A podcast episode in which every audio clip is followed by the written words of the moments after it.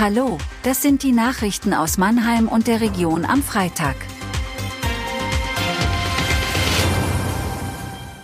Geldstrafe und Freispruch für Polizisten im Marktplatzprozess. Angeklagter im Idenkobener Missbrauchsprozess gesteht. Scheitern der Käfertaler Moschee im Gemeinderat fast ausgeschlossen. Das Urteil im Prozess um den tödlichen Polizeieinsatz am Mannheimer Marktplatz im Mai 2022 ist gefallen. Der Einsatz war nach Überzeugung des Landgerichts im Wesentlichen gerechtfertigt. Das Gericht hat einen angeklagten Polizeibeamten am Freitag freigesprochen. Sein Kollege muss eine Geldstrafe von insgesamt 6000 Euro zahlen. Der Vorsitzende Richter hat Folgendes zum Urteil gesagt, zwar wäre Ante P. ohne den gewaltsamen Einsatz der beiden Beamten am Marktplatz nicht gestorben. Beide Polizisten seien aber durch die Umstände nicht nur berechtigt, sondern verpflichtet gewesen, den Mann auch gegen seinen Willen in das Zentralinstitut für seelische Gesundheit zurückzubringen. Auch hätten sie sich zu Recht im Einsatz gegen Angriffe von Ante P. verteidigt.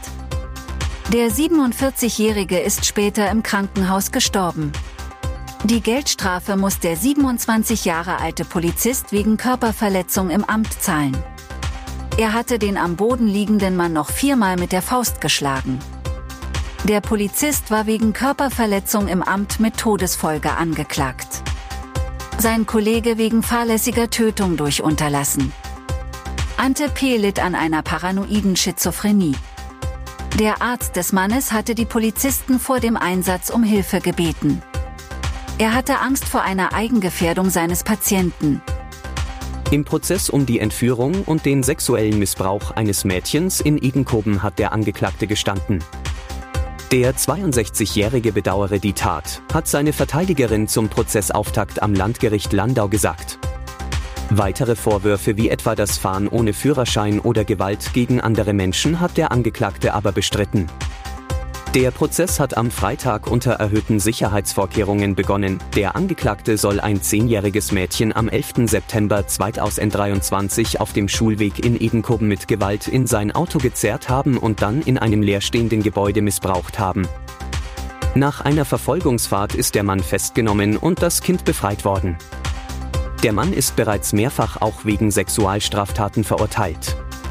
Die Anklage strebt für den Angeklagten die Sicherungsverwahrung im Anschluss an eine Haftstrafe an.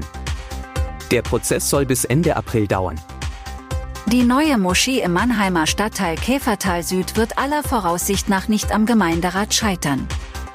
Die CDU-Fraktion beantragt, in jenem Gebiet keine religiöse Einrichtung zu erlauben.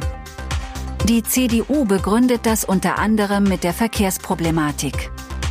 Auch die Mannheimer Liste hat schon einen Antrag gegen die Moschee gestellt. Auf Anfrage erklärt aber eine breite Mehrheit im Gemeinderat aus SPD, Grünen, Li Partie und FDP dem Antrag nicht zuzustimmen. Die Vorsitzenden der vier Fraktionen verweisen auf die Freiheiten der Religionen und auf Gleichbehandlung.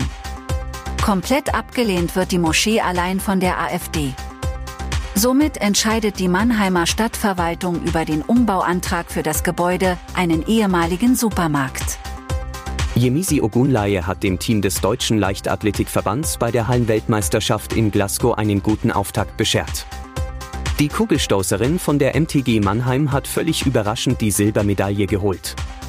Mit ihren 20,19 Metern im ersten Versuch verbesserte die 25-Jährige ihre persönliche Bestleistung um 62 Zentimeter. Gold gewonnen hat die Kanadierin Sarah Mitten. Der Ludwigshafener Rapper Apache 207 hat in der Nacht auf Freitag eine neue Single im Netz veröffentlicht.